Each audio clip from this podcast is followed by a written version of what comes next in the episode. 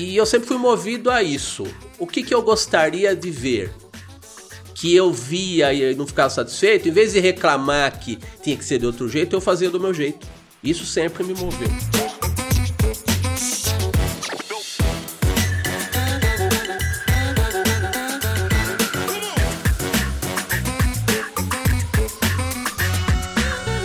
Olha, começando mais um programa, sempre com a participação de alguém muito especial. Hoje eu estou com o Érico San Juan, que é colunista aqui do canal, tem as Ei. colunas com as caricaturas, enfim, um monte de coisa bacana, porque caricatura também é cultura, né, Érico? Até você se enroscou com o meu trocadilho pois é. infame, é. né? Mas tá certo, caricatura é cultura, certo, pô. é só não destroncar a língua que tá tudo certo. Ô, Érico, agora é o seguinte, você tem uma carreira muito bacana, pô. Você trouxe um material aqui que você participou, uh, tem uma tirinha aqui na revista Monet, no MED tem um trabalho que você fez, uh, pô, o livro do Patrick Santos que teve aqui, que você fez né, as ilustrações, as revistas, o dito bendito que eu acompanho ali é. nas redes sociais também, né? Agora, eu queria saber o seguinte, quem te ensinou a fazer tudo isso? Boa pergunta, né? O cara começa com perguntas complicadas, né? Que nem falar caricatura, né? Bom, eu não vou destroncar o cérebro para responder. Então, é que assim, a gente, todo artista quando ele fala que desenha, sempre começa com aquela resposta assim: é, ah, eu desenho desde criança, desde a barriga da minha mãe. Só que assim, o que ninguém fala é que a gente começa muito ruim. Toda criança desenha bonitinho e todo mundo gosta, aperta a bochechinha e fala, ai que bonitinho, ele desenha. Aí quando começa a ficar em idade pré-vestibular, aí a pessoa fala assim, os pais da gente falam assim, você vai fazer alguma coisa que dê dinheiro na vida. Ou então você vai fazer um concurso público.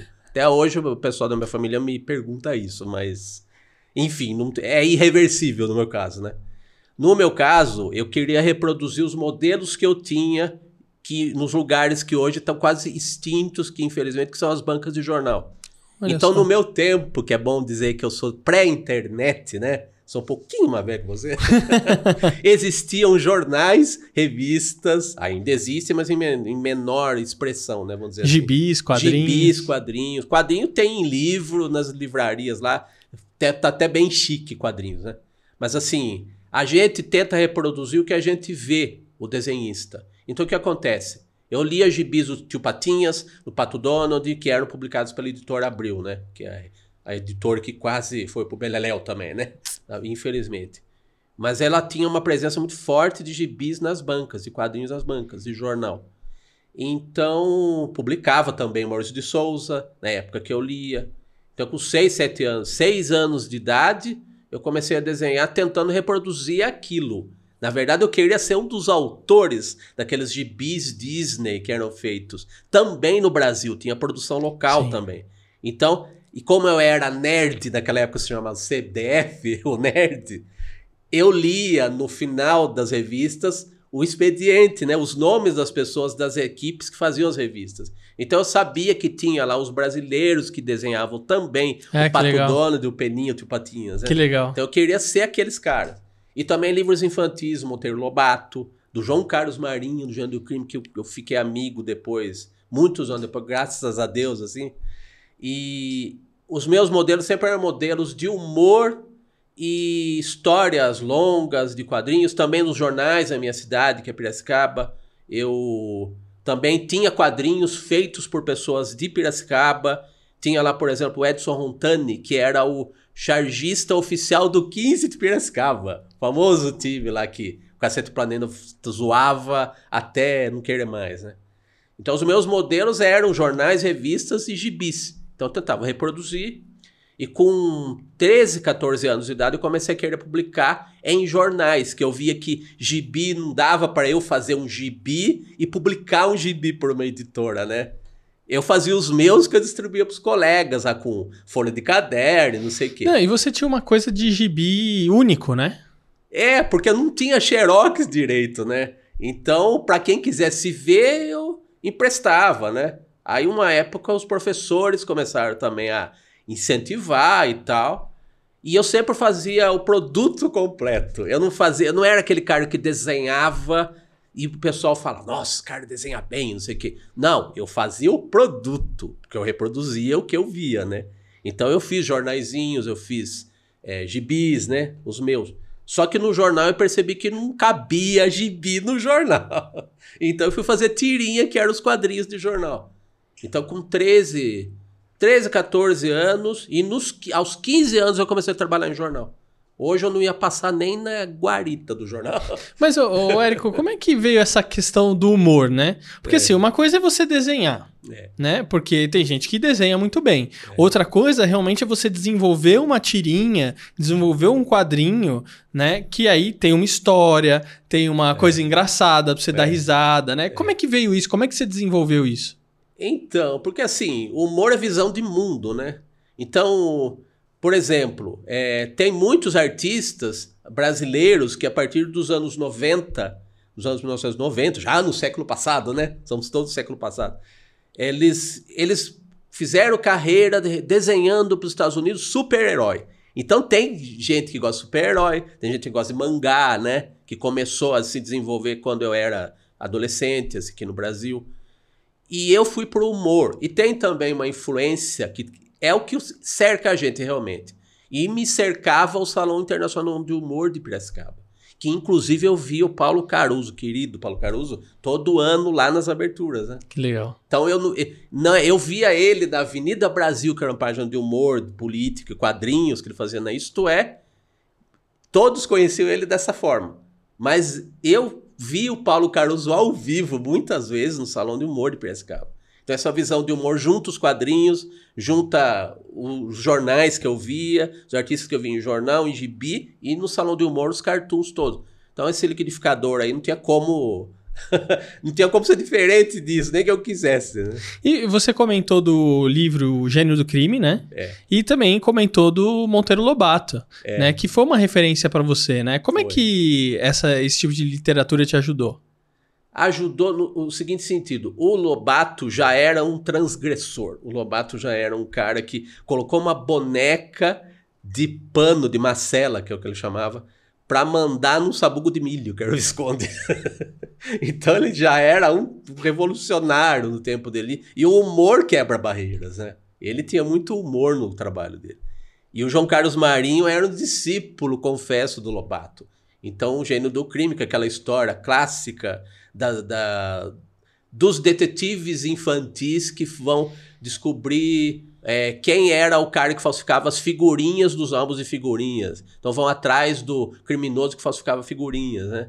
Tudo com humor e, e com uma inteligência, assim, com uma capacidade de, de, de, de, de saírem de, de situações de conflito, criar conflito para dar um humor e tudo.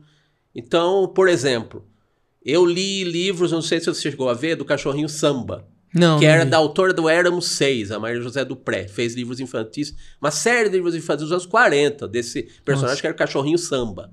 Eu confesso que eu achava meio boboca, assim, meio. meio ingênuozinho, não era tão irreverente. O, Jo- o João Carlos Marinho era mais irreverente, como o Lobato era. Esse eu passou por mim eh, na escola. Aí eu pensei, ah, esse cachorrinho aí tá chato. Sabe o que eu vou fazer? Eu vou fazer um livro com um dromedário amarelo. Ó a cabeça, de onde vem isso, né? Aí eu fiz três, quatro livros, a minha série com o Corcova Amarelo, que era o dromedário amarelo, que é um personagem. Escrevi tudo. E escrevia é, direto, é, com caneta Bic. Eu não desenhava com lápis de cor, eu só pintava as capas com lápis de cor. Porque aquilo lá ficava mais visível, né? Para quem fosse ver, o lápis ele some, o lápis de cor. Criança desenho de criança, lápis de cor some. Eu achei meio bobão o cachorro, então eu fiz. E eu sempre fui movido a isso. O que, que eu gostaria de ver? Que eu via e não ficava satisfeito, em vez de reclamar que tinha que ser de outro jeito, eu fazia do meu jeito. Isso sempre me moveu. Então, os trabalhos, maioria dos trabalhos que você vai ver, que você viu meus e tal nas redes e tudo, a maioria é esse desejo de fazer diferente, sabe? Inventar o meu. Ah, eu não tenho, vou fazer o meu. Ah, eu não gostei do outro, vou fazer o meu. Ô, ô, Érico, agora você tem essa parte de caricatura também, que é. É. inclusive é o que a gente aborda aqui nas colunas, né, do programa e tal. Exatamente. É, como que veio a caricatura? Quando você falou assim, ah, vou começar a fazer caricatura do pessoal. Caricatura, assim, é, é esse desejo de se comunicar diretamente com o público. Porque você pode ver, quem vê os meus quadrinhos e minhas tirinhas, você vai ver sempre o personagem ou falando com o leitor ou falando com alguém. Nunca tem uma multidão de gente, ou tem uma aventura, um Indiana Jones lá quebrando pedra, sabe? É sempre um diálogo, é sempre uma, alguém querendo se comunicar com alguém. Então a caricatura eu comecei a fazer porque eu queria ter esse resultado direto do desenho. Hoje, com rede social, você consegue ter os likes, né?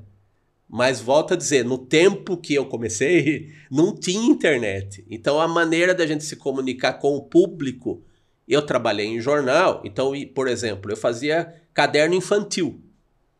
Então as crianças das escolas iam visitar o jornal que eu trabalhava. Então essa era a maneira de ter o feedback, né? Que legal. Mas assim, aí com a caricatura ao vivo é uma forma do cartunista, do caricaturista, se comunicar através de alguém que a pessoa mais gosta na vida, que é aquela pessoa lá, é ela mesma, ela se gosta.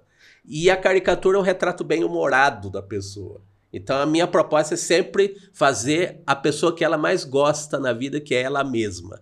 Eu faço do meu jeito, é o trabalho que é a minha cara e a cara da pessoa também. Muito bom, olha, falando de gente que a gente gosta, vamos ouvir um pouco o Heroto Barbeiro, que tá com a coluna por dentro da máquina. Vamos lá? Confere aí. Bom, hoje eu não vou falar de religião, porque cada um de nós tem uma religião. Você tem uma, tenho outra, todo mundo aqui tem, o pessoal que está aqui, todo mundo tem religião, a gente respeita toda religião. Mas tem um santo é, que tem uma, uma comemoração especial. São Judas Tadeu. Salvo engano, é dia 28 de outubro. A grande data. Imagino que nas igrejas de São Judas o pessoal vai lá, vai rezar. Né? A minha mãe, por exemplo, era adepta do São Judas. A minha mãe ia lá no, aqui na igreja de São Judas, aqui em São Paulo, onde tem até uma estação de metrô atualmente, participava da procissão, tudo porque ela era católica. Eu não sou, mas a minha mãe era católica. Então era de São Judas. Agora, o dia de São Judas, ele é o patrono, ele é o do funcionário público. E no dia de São Judas, é ponto facultativo. Quem que bolou isso? Gente, você não vai acreditar. Sabe de onde vem isso? Ainda vem lá da época do Getúlio Vargas, 1930 e cacetada, 35, 37, sei lá quando. Agora pergunta, por quê? Por que, que o dia do funcionário público o cidadão trabalha. Tem o dia do jornalista, você trabalha? Trabalha. Tem o dia do advogado, você trabalha? Trabalha. Agora, por que o funcionário público não trabalha? Qual é a razão? Me fala aí. Ah, é uma tradição. Tudo bem. Eu concordo que seja uma tradição. Mas tradição também se muda, né? Tradição, a gente, certo, o pessoal vai lá, vai rezar, tudo bem, respeitosamente. Agora, por que razão é feriado para os funcionários públicos do país. Eu não entendo isso. Gostaria de saber qual é a sua opinião a respeito. Mantém? Não mantém? O que, é que você acha disso? Heródoto, tem, ó. Se você quer acompanhar mais conteúdo do Heródoto Barbeiro, tem o Por Dentro da Máquina Heródoto Barbeiro no YouTube. Corre lá, se inscreve e acompanha que tem muito conteúdo. E olha, o Heroto é uma pessoa muito bacana que eu admiro muito. E olha, um dia você precisa fazer uma caricatura dele, hein? Mas lógico. Com o maior prazer. E ele te, dá motivos para isso, né? Dá motivo, né? Ô, Érico, agora você prefere quadrinho, ou gibi, né? É, é. As tirinhas, ou você prefere caricatura? Ó, eu vou ser meio guloso aqui, vou falar que eu prefiro os dois. Porque a minha caricatura tem jeitão de quadrinho. Ela é alegre, tem você vai ver muitos dos caricaturistas, eles vão fazer caricaturas para expor, principalmente em salões de humor você vê isso. Então aquele trabalho plástico, aquele trabalho com pretensão no bom sentido de ser um trabalho que vai estar tá numa parede e vai sobreviver ao tempo porque tem uma técnica impecável, tem uhum. é, as, o jogo de cores, a, a, composição, e se aproxima de um, de um, de um quadro, de, de uma, é uma caricatura plástica. Uma publicidade quase. É, e aí a minha é gráfica, porque como eu, eu acostumei a trabalhar rápido para jornal, a tirinha, é a tirinha geralmente é diária, em jornal pelo menos. Na internet hoje tem muita gente fazendo no, no Instagram. Então é um trabalho rápido, então eu acostumei a fazer rápido, é até uma forma de eu me comunicar com mais eficiência. e ter mais velocidade e mais volume de trabalho, né? Então é por aí. A caricatura e os quadrinhos, eles se misturam no, no trabalho que eu faço. Qual que é a principal diferença, assim, pro quadrinho pra caricatura que você faz? É a velocidade? É, no, no meu caso, eu faço caricatura ao vivo, que é diretamente pro público em eventos, né? E diferenças, diferenças. Eu acho que nos quadrinhos eu faço personagens que podem ser a minha cara. No meu caso, Dito Bendito, que você generosamente está citando aqui. E, e eu tenho lá o Instagram do Dito e tudo, que são coisas com as quais eu me identifico, os assuntos que ele aborda. Tô ficando mais velho, então tô falando de, de, de, terceira idade. Hoje se chama de melhor idade, né? Que pra ele não é melhor idade coisa nenhuma. Não, agora já tem. Agora não pode mais ser terceira idade, é não longevo. Pode. Que ah, fala. É, a gente não foi. Não, deixa eu contar uma história que é muito legal. A é. gente foi num evento de longevidade com o Heródoto Barbeiro. Oi. E aí eles fizeram lá o dia inteiro de palestra, tá? Eu não lembro se começou no dia ou um dia antes. E aí o Heródoto, ele fechou o ciclo de palestras. Foi a tá. palestra do Heródoto. E aí ele falou: Meu, que negócio é esse de longevo? Eu sou é velho, quero ser velho. Demorei tempo para chegar até aqui e agora é. quero curtir esse momento. E você é velho, sim, ninguém vai tirar isso de mim, né? É. Algo mais ou menos nessa linha que ele falou e é. o pessoal ficou tudo é desnorteado. porque cada hora é uma coisa, né? Mas desculpa, eu te interrompi, você tava falando que agora. Tá longevo. É, é até legal que é o seguinte: o personagem, ele fala de tema. Por exemplo tem muita gente. Eu percebo que há uma adolescência até nesse segmento pop, a uhum. adolescência prolongada, uhum. sabe? Os filmes de super-heróis, por exemplo. Não tenho nada contra, mas também não tenho muito a favor, sabe? Então, ficamos no meio termo confortável aí. Não sei para quem, para mim pode ser. Mas assim, o. Eu percebo que pouca gente fala do, dos longevos. E quem observar o meu trabalho no dito vai perceber que conforme eu vou fazendo as fases dele, é um personagem que ele vai envelhecendo. a Mônica tá fazendo 60 anos, por exemplo. E ela continua e ela tendo continua 8 anos. lá, né? dando coelhada uhum. lá. E o dito ele vai envelhecendo. Então agora é a fase que ele tem um neto e que só se comunica com o neto do, pelo celular. E o, e o neto nunca vai aparecer. Porque pra que que eu vou aparecer também? Que, que eu tô falando no celular, eu já tô falando com meu avô, né? Só se for para pedir alguma grana aí. Aí ele vai lá. Aí ele vai lá. Agora, falando do dito, né? Que até tem aqui. Olha só, gente, que legal. Inclusive, você pode acompanhar não só o Dito, mas o próprio Érico nas redes sociais, né? Então, o Dito Bendito, procura aí no Instagram e Érico Sanrua, você vai encontrar as redes dele. Mas, ô Érico, quem que é o Dito Bendito? O dito é o Benedito da Silva de Jesus. E dito bendito, bendito é uma ironia, né? Porque muitas vezes ele é meio mal-humorado, até falei que tá ficando mais velho, então o cara vai ficando mais ácido, ele vai perdendo o freio de alguma maneira, né? Principalmente com o neto, que atualmente ele quer colocar o neto no devido lugar dele. Só que o lugar do neto em geração nunca vai ser o dele, né? Então, o lugar que ele acha que é certo, né? Mas assim, o dito ele ele é uma espécie de Zé Carioca com bico de papagaio. Só que não é o papagaio é aqui. Porque ele tá ficando mais velho, né? Ele começou, se você observar o, o livro do dito, ele Olha é uma só. espécie de malandro carioca. Na origem, ele era esse malandro todo saltitante aí, né? Então ele começou assim. Ele até tinha esse meio remetir ao Zé Caroca, esse chapéuzinho dele, que era o chapéu coco do Zé Caroca. Só que como ele é meio geleia, ele é meio redondão, então acabou ficando meio o chapéu do seu Madruga, assim. Cara, ficou muito legal isso, cara. É. Que... E você. É... Bom, essa influência é mais pelo que eu entendi, então até pelo próprio Zé Carioca. É, é o cara, é o imaginário do malandro carioca, principalmente na música brasileira, né? O malandro de Chico Buarque, lá o malandro do Moreira da Silva. Então essa figura é me é muito simpática assim. Então eu acho que como teve o português da piada, a loura da piada, então são estereótipos. Só que você pega o estereótipo e faz do seu jeito, né? então é um agora é o malandro, o termo que você falou aí, o malandro da da da da, Eu até esqueci o que, que eu falei. Da última idade. Ah, o longevo. o longevo. Longevo. O malandro longevo agora, né? e talvez nem eu possa falar malandro, né? Que não é politicamente tão correto. Correto, assim, né? Ô, ô Érico, é, agora é o seguinte, você tem um podcast também, o Ilustre Podcast, Ilustre né? Podcast. Como é que foi a ideia de fazer um podcast? É isso. Tudo vai pra vontade de me comunicar. Então aí sem desenho, mas tomando como desenho como ponto de partida. Primeiro, gente da comunicação do desenho, tem muito ilustrador, muito desenhista, cartunista no podcast. E também jornalistas, que é o pessoal da comunicação, radialistas. E o ilustre remete inicialmente ao ilustrador, né? Então é o, o ilustre ilustrado, o ilustre ilustrador. Mas o ilustre é toda pessoa que eu considero é, ilustre, considero relevante o suficiente para bater um papo com esse modesto e não, nem tão ilustre caricaturista. né? Que legal, cara. E olha, o programa tá indo muito bacana, viu? É.